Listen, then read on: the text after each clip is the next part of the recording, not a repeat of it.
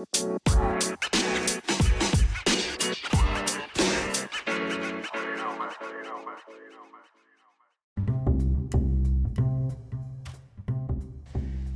んにちは。マーブラジオのお時間です。マーブラジオは大阪より発信中。パーソナリティは私、シュンがお届けしてまいります。マーブラジオ第44回です。第44回の今回は、ニューバランス東京デザインスタジオについてご紹介していきたいと思います。前回、えー三好さんですね、えー 1LDK のディレクター三好さんとですね、えーパロサントというテーマで、えご紹介してきたんですけれども今日もですねラジオを撮ってる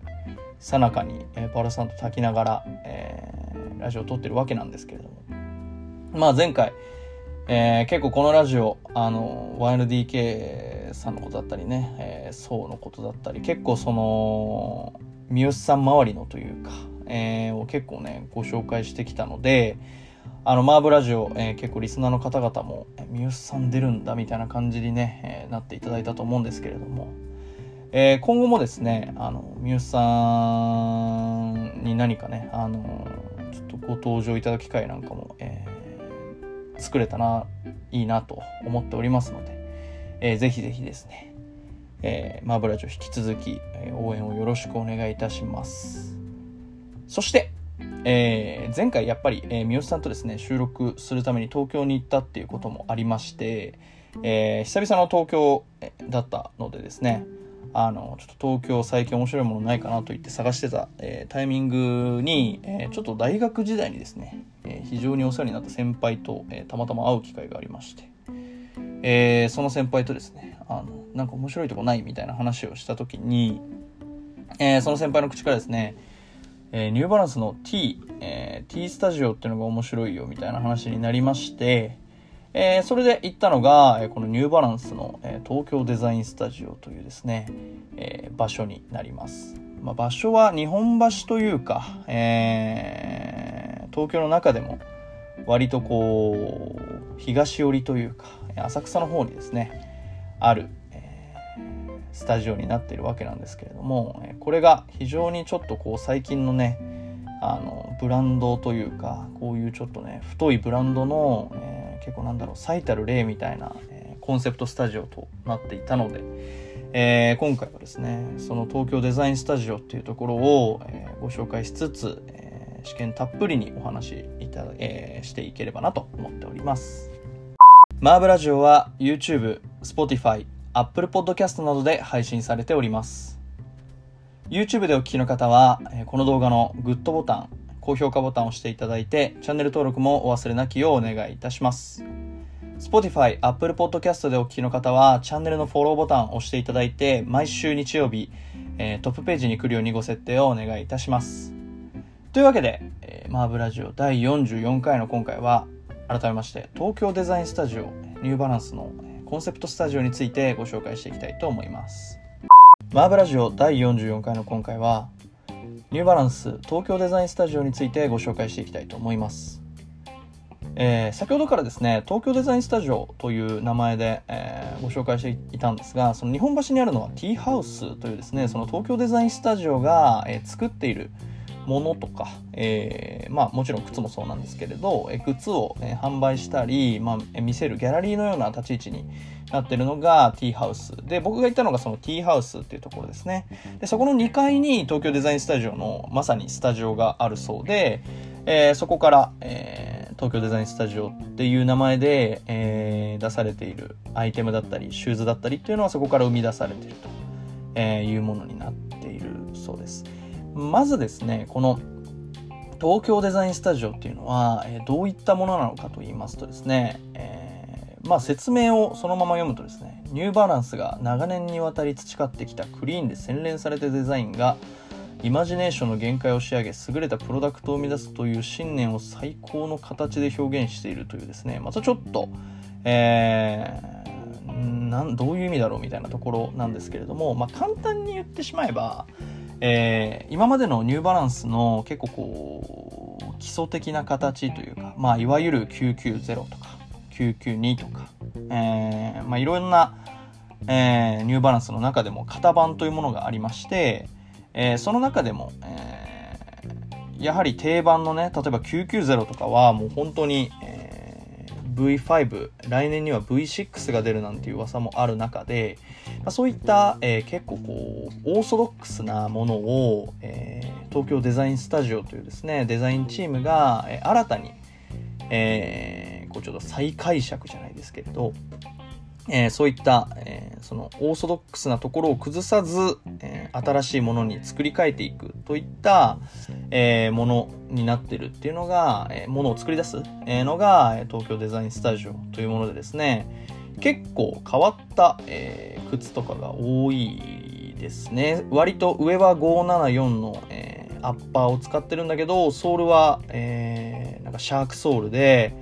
えその何ですかねソールの部分も割と革靴のソールだったりだとか、えー、もっと言うと、えー、服とかもそうですね。アパレルとかも、えー、この東京デザインスタジオでしか買えないものとかもあったりしてですね、まあ、非常に、えー、ここだけでしかっていうものが、非常に多かったりすると。で、まあ、そういった上でですね、えーこの東京デザインスタジオが作る、えー、ティーハウスというところだけでしか買えない、まあ、ポーチだったりだとかでそこでしか買えないものっていうのは結構あるみたいで、まあ、本当にね足を運ぶ価値みたいなのをすごい前面に押し出しているなというのが、えー、ティーハウス東京デザインスタジオに感じたまず最初の印象でした。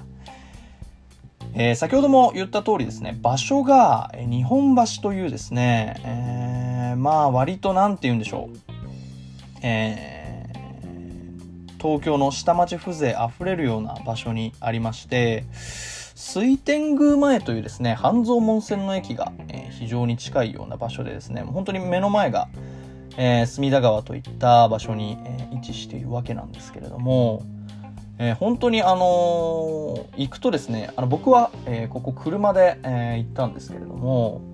えー、大体渋谷から高速に乗って20分ぐらいかなで着くんですけれども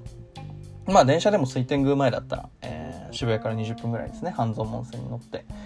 だと思うんですけれども、えーまあ、こんなところにあるのかなみたいな、えー、ところになります。まあこれねなんと言えばいいかな、まあ、東京の人だと一発でわかると思うんですけれども、えー、箱崎ジャンクションというですねえー、首都高のあのジャンクションがあってあのすごいぐるぐるぐるぐる回れるジャンクションなんですけれど、えー、そこの、えー、ところに位置していて、まあ、そこってこう首都高乗ってたらよく通る場所だけどいざ下に降りてみたらどんなものがあるのか分かんないみたいな結構そういった場所だなっていう僕はイメージで。えー、本当になこんなところにニューバランスのコンセプトストアなんかあるんだろうかみたいな場所にあるのが、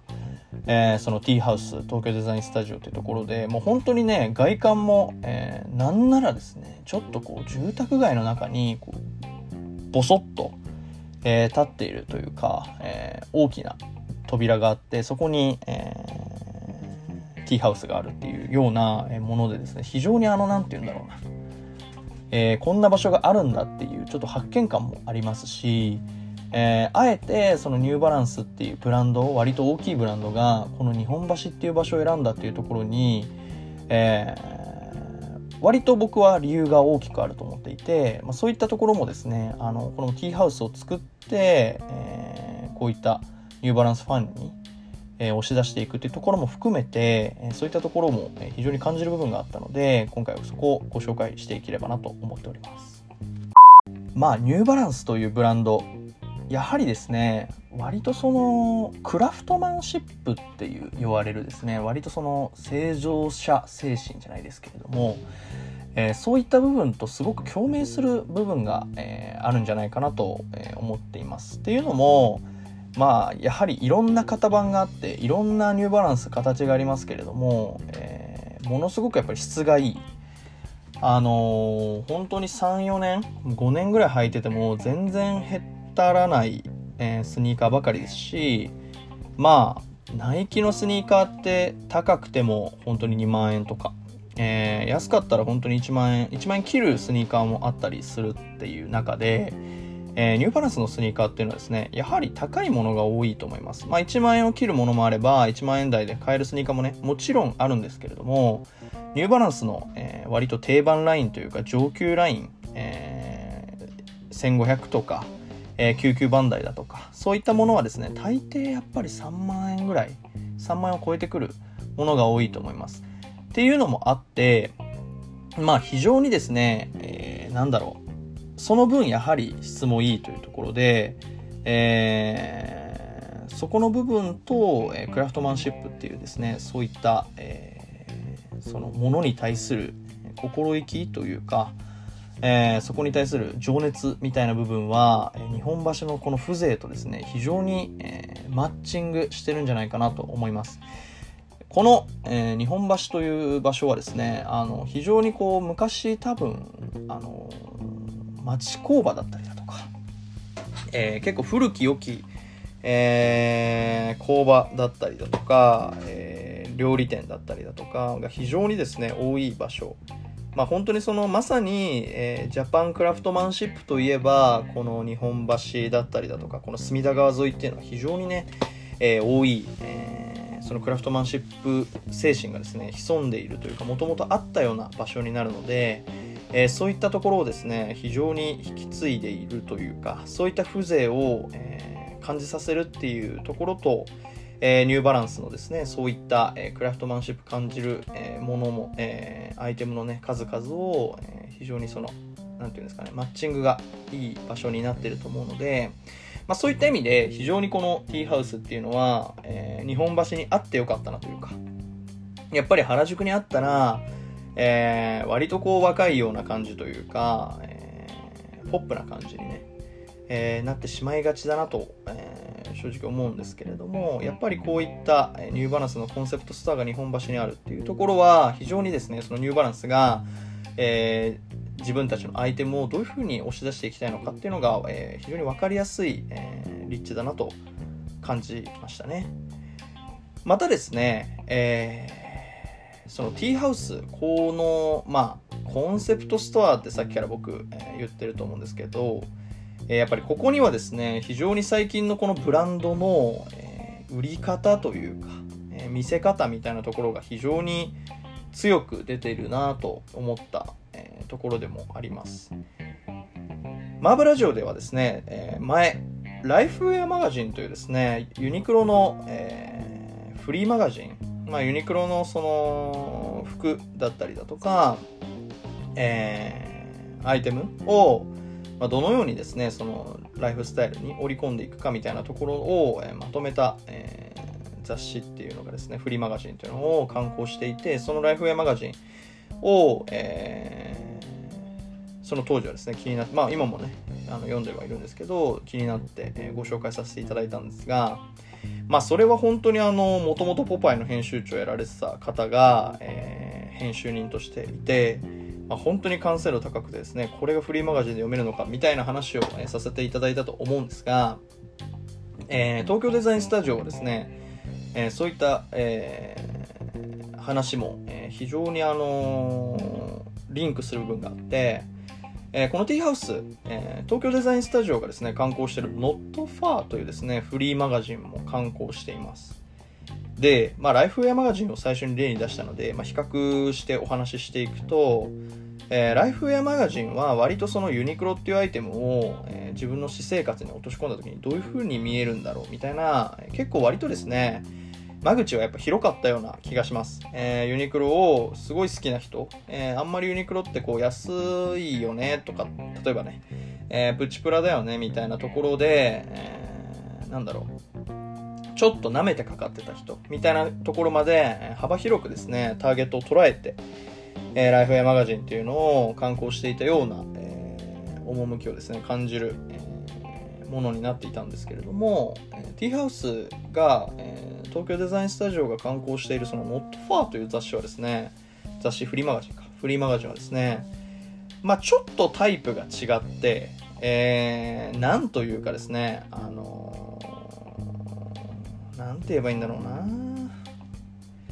非常にそのちょっとアートブックの側面が強く割とこう一面に雑誌、えー、写真がねバンと載ってるような、えー、ものになってますで結構想定とかもこだわっていてあのこれ、まあ、ちょっと僕想定にあんまり詳しくないのでわからないんですけれども、えー、一つの一本の糸でですねあの中閉じをしていくっていう、えー、想定になってまして、まあ、本当にこだわってるなというところではあってですね。そしてまたこれ3冊現状刊行されてるんですけれども、えー、1冊2冊3冊とですねその想定しているその紐のね紐とか糸の色も違うっていうところも含めてですねあの非常にその並べた時にっていうことも考えられてるし、えー、まあ、読むっていうよりかはですね見るっていう側面がすごい強いものになってるような感じがしているものになっていてあのー、ニューバランスエメレオンドレとかですね、え結構最近コラボ。まあ、もちろんエメレオンドレのあのトップディレクターの方が、今ニューバランスのねメンズディレクターに就任してるってこともあってまあそこの関係値っていうのはすごい深いと思うんですけれどそういったところの、えー、ルックブックの写真をもうドンと載せたりだとか逆に言えば、えー、ちょっと分量少なめのえー、スニーカーマニアから見たニューバランスみたいなインタビュー記事が載っていたりとかですね、まあ、非常にあのアートの側面は強いものの、えーまあ、読み物としても非常に面白いものになっている、まあ、取材とかもしてね、えー、一つの雑誌を作ってるっていうところも含めてですねやはり、えー、その最近のブランド、えー、コンセプトストアというものを作ってそこで、え、売り上げを立たせるというよりかは、え、自分たちのブランドの押し出したい方向性を見せていく、え、その上でその自分たちのブランドと共鳴してくれる、えー、ユーザーを探していくみたいなところで、あの非常にですね最近のブランドのあるべき姿というか、最近の流行りの姿みたいなのをすごくティーハウス東京デザインスタジオから感じた部分ではあります。ここで一曲ご紹介いたします。大地山本でテイスティンえー、大地山本さん、えー、またですねニューアルバムを、リリースされてですねあのー、最近では大豆田十和子と3人の元夫というですね、えドラマのエンディングテーマも務める、えなどですね、非常に幅広い活動を、えー、している彼なんですけれども、あの松田龍平さんとのね、ラップすごく良かったですけれども、えー、その、えー、大地山本、えニューアルバムホワイトキューブというですね、アルバムを6月16日にリリースされました。えー、これがあのですね非常にまた、えー、いいアルバムな、えー、仕上がりになっておりまして、えー、もちろんもちろんというか、えー、大豆田とわ子と3人の元夫でですね、えー、ビートを作っていた STUTS、えー、との、えー、フューチャリングの曲もあったりだとかまあ、あの、僕は、えー、その、大豆田とわ子のエンディングで出てきてもおかしくないんじゃないかなと思っていた JJJ とか。まあ、非常に、えー、名タレント揃いというか、えー、やはりこの大地山本の魅力というか、えー、そこまでですね僕の中で言うとドカンって売れてるっていうところではないとは正直思ってるんですけれどもまあその何て言うんですかインディーズ感がいいっていうところなんですけれどもやはりこうやって客演で引っ張ってくる人たちはですね非常にこう面白い人もさることながらえー、結構割とそのヒップホップも飛び抜けてポップスまでいってるぐらいの、えー、人たちもですね引っ張ってこれるやっぱり彼のタレント性みたいなところにすごく、えー、魅力を感じる部分なんですけれども今回ご紹介させていただくこの、えー、ホワイトキューブからですね「テイスティン」という曲はえ、ホワイトキューブ一番最後の、え、曲になってたのかな、えー13曲ある中の13曲目で、まあちょっと最近 Spotify は、えー、再生回数が結構露骨に見えるので、えー、そんなに再生されてる方ではないなと思っているんですけれども、えー、テスティンですね。この歌、えー、なんで今回ご紹介したかというとですね、えー、結構彼、えー、まあルーツが、えー、京都みたいな話は僕このラジオで何回もしてると思うんですけれども、えー、その中でですね、えー、この曲、えー、京都弁というか関西弁が出てくるんですよね。え、それがどういう、え、歌詞かというとですね、サラピンのシャツっていう歌詞が出てくるんですけど、このサラピンっていう言葉ね、まあ大阪に住んでたらサラピンって言うでしょっていう話だと思うんですけど、え、僕東京からですね大阪に来た時に初めてサラピンサラピンって言われた時にもう何の話をしてんだろうって本当に思って、えー、まあこれ結構あなんだろうな。大阪の人は分かっ全員知ってかなんなら大阪関西弁じゃないでしょみたいな感じに捉えてると思うんですけどえー、これ東京から来るとですね、非常に何の話みたいな、えー、になっちゃう、えー、大阪弁で、まあ、サラピンってどういう意味かというと、まあ、新品って意味なんですけど、まあ、サラっていうのが新しいみたいな、えー、なんて言うんだろう、ニュー、ニューみたいな、えー、感じの、えー、まあ、関西弁だと思うんですけど、関西弁になってて、えー、それがですね、このラップの、えー、フックの部分かな？に使われてて、サラピンのシャツって、サラピン、サラピンって、サラピンのシャツって言うんですけど、それがすごい、えー、なんか、もうなんかその、最近京都味をすごい大地山本から感じないっていう部分もあって、この曲でぐっとね、えー、関西風情を感じさせるっていうところが、やっぱりなんかその、なんだろう、ちょっと地元を大事にするじゃないけれど、えー、レペゼン的な、えー、出自をこうしっかりなんか意識してるっていう感じがちょっとラッパーっぽいなっていうのも感じ取ってですね、えー、今回はその大地山本のホワイトキューブというですねニューアルバムの中から、えー、テイスティンというですね曲をご紹介しました。まあそういったですねあのレペゼンとかレップとか割と、えー、ヒップホップっぽい、えー、そのルーツとか流れとかカルチャーとかっていうのをですね非常に重んじてるえー、曲やなと思いまして、えー、今回はですね、その第一山本新曲、えー、新ニューアルバムですね、ホワイトキューブから、えー、テイスティンという曲をご紹介させていただきました。マーブラジオ第44回の今回は、えー、ニューバランス東京デザインスタジオについてご紹介しています。はい、というわけで、そのニューバランス、えー、ティーハウスというですね、東京デザインスタジオが抱えている、えー、ギャラリー兼ショップみたいなところを、えー、まあ、最近のブランドのそういった流れとかですね、を組んでるな、えーまあ、そういったですね、コンセプトスタートして、非常に最近のブランドのトレンドを取り入れてるなっていうところの話をしてきたんですけれども、えー、来週の金曜日かな、えーまあ、日曜日なんで、もう今週っていうところでもあるんですけれども、えー、この週のですね、末頃に、えー、東京デザインスタジオ、えー、ニューアイテムをリリースするとのことです。えその、えニューアイテムが、まあ、いわゆる別注と呼ばれる、えコラボアイテムになっていて、そのコラボ先が、えスノーピークになってます。でこれまたスノーピークっていうブランドのチョイスっていうのもすごくいいなと思っていて、えー、ニューバランスが、まあ、スノーピークとコラボしますっていうのは、なんて言うんだろう。えー、そこまで、うーん、まあ、あれですよ、面白い、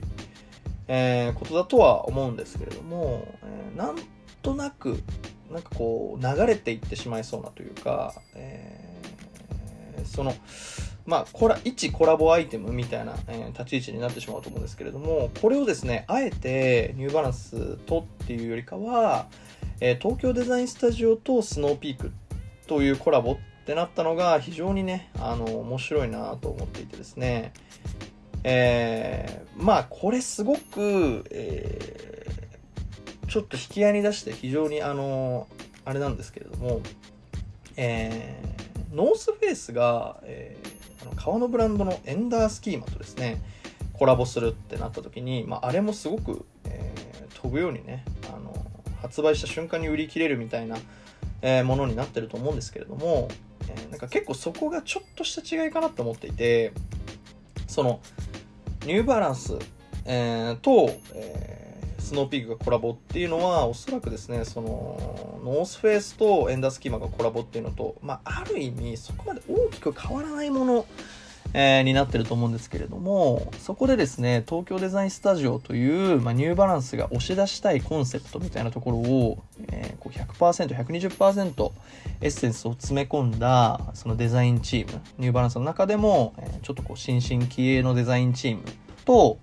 えー、スノーピークがコラボするっていうところで、やはりお互いの、えー、コンセプトというか、えー、エッセンシャルな部分をより多く引き出せるんじゃないかなっていうイメージがすごいつく、ものになってると、え個人的には感じてですね。まあ僕、えー、別にキャンパーでもないですし全然そのまあこのラジオですねキーンとかもご紹介した、ところではあるんですけれど、えー、それでもやはりですね、えー、こういったコラボはすごい気になるし、まあ、もっと言うと、えー、割とスノーピークってうーんノースフェイスとかよりも結構都会的な部分は割とそぎ落としてるような気がするんですよね。っていうよりかは、えー、僕の中でのそのアウトドアブランドとして、えー、まあ、ちょっとノースフェイス引き合いに出してしまいましたが、まあ、ノースフェイスはすごく都会的。えー、マウンテンとかトレッキングとか、え、そういった、え、ハイパフォーマンスなウェアを、えー、都会に落とし込んだらどうなるかみたいなところをすごく頑張ってるし、そういったところに立ち位置を置いてる、え、アウトドアブランドだと思うんですけれども、逆にスノーピークは、その都会っていうよりかは、えー、実際に例えばキャンプとか、えー、そういった、えー、自然の中でいかに洗練されたものを使うかみたいなところが、に重きをですね、置いているブランドだなという印象で、まあやはり、えー、東京デザインスタジオっていうのは逆に言えば、えー、ニューバランスの中でも、まあ、都会的な、えー、部分とクラフトマンシップみたいな結構こう何て言うんですかね古き良きカルチャーみたいなのを、えー、再解釈して新、えー、新しくしていくみたいなところと、えー、その全く何て言うんですかねシーンも場所も違うなと、えー、個人的には思ってます。なのでスノーピークっていう、えー、ブランドとニューバランスではなく東京デザインスタジオっていうですね、まあ、ある種、えー、江戸っ子とキャンパーが出会っちゃったみたいな、えーところになってくるなという印象でですね、まあ、アイテムの詳細僕そこまでちゃんと見てないんですけれども、あのー、その東京デザインスタジオっていうのがコラボ先に選ぶ相手として、スノーピークっていうのは、まあ、非常にね、あのー、面白いパートナーだなと思いましたし、やはりその、スノーピークはスノーピークで、その、ティーハウス、東京デザインスタジオと同じように、コンセプトストアみたいなのをすごく、えー、意識しているブランドでもありますし、まあ、そういったですね、あのコンセプチュアルなブランドが2つ掛け合わさったらどんなアイテムができるかっていうのはですねもうあのアイテムを見ずとも、えー、すごく、えー、気になりますし、えー、すごく期待がねできるものになっていると思いますのでまたこちらもですねぜひぜひ、えチェックいただければなと思います。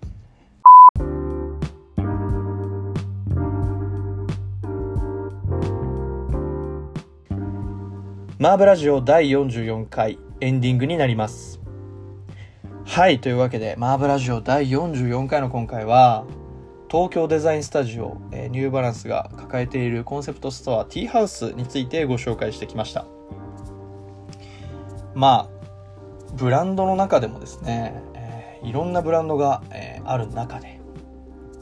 まあ、こういったコンセプトストアを出せるっていうのは、やっぱり大きい太いブランドじゃないと、まあ、なかなかねできないことなんですけれどもとはいええー、ユニクロとかがそのライフウェアマガジンを出してるとか、えー、っていう中で、まあ、このニューバランスっていうですね、えー、まあ、このマーブラジオを聞いている方々からは、えー、もう欠かせないブランドになってると思うんですけれどもそういったブランドが、まあ、この日本橋にね、えーコンセプトスターを出すっていうところで、まあ、もうその試み自体が非常に面白いですし、まあ、このティーハウスという場所はですね、もともと知ってはいたんですけど、やはり、えー、中目黒だったり、渋谷だったり、えー、表参道だったりっていうところに、まあ、東京の割と西側にね、えー、いるっていうところもあって、まあ、なかなかこう、日本橋っていうところにですね、え、足を踏み入れまあ、踏み入れることはあるんですけど、なかなかそのティーハウスに行こうとはならずですね、結構こう、行きたくても行けない場所みたいな場所になっていたんですが、えー、その中でも、やはり、ちょっと先輩に誘われてね、えー、ティーハウス東京あの東京デザインスタジオ足を運んでみたらですねやはりこうニューバランス好きとしてももちろんそうですけれどもえー、ニューバランス好きじゃなくても、まあ、ニューバランスの靴がかっこよく見える、えー、そのコンセプト、えー、設計、え店舗設計だったりだとかもうほぼギャラリーなんですよね。その靴を売るっていうそのショーケースっていうよりかは、え靴を売るなんだろうなギャラリーですね。本当に美術館のような、え立ち振る舞いになっていて、まあ、本当にあのそれでそのある種その芸術品が買えるっていうぐらいの、えー、見せ方になっているし、まあ、そういうねあの靴一足に対してこれだけデザインを詰め込んでこれだけ機能を詰め込んで、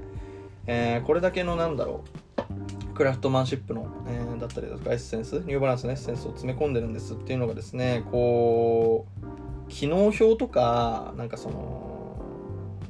いろんな数字面とかそういう言葉とかで説明せずになんかいいなとか様式美みたいなのをねすごく大事にしているスタジオ、えー、スペースだったなという印象です。まああの本当にあの先ほどから、えー、言ってるんですけれどもまあこのラジオ聞いてくれて、えー、聞いてくださってる方はですね、まあ、ニューバランスすごい好きな方多いと思いますのでまあえー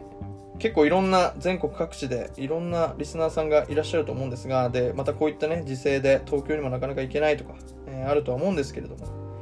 まあコロナが明けたらというか、えー、まあ、東京にいらっしゃる方はぜひ、えー、まあね足を運べるようでしたらね足を運んでいただきたいですしえー、まあ、地方にいてなかなかみたいなっていう場合はですね、まあ、その本当に、あのまあ、その店舗でしか買えないものとか、店舗でしか感じられない雰囲気ってもちろんやっぱりあるんですけれども、まあ、最近はインスタグラムだったりだとか、えー、オンラインサイトにもですね、東京デザインスタジオのアイテム、えー、買える、え、ものもありますので、まあ、ぜひぜひ先ほど、えー、言ったスノーピークの別注だとか、え、オンラインサイトをチェックしてもらって、えー、そういったですね、東京デザインスタジオというか、えー、ティーハウスも含め、えー、ニューバランスの新しい押し出したいそのスタイルとか、エッセンスみたいなところをね、えー、ぜひぜひ感じ取っていただければなと思います。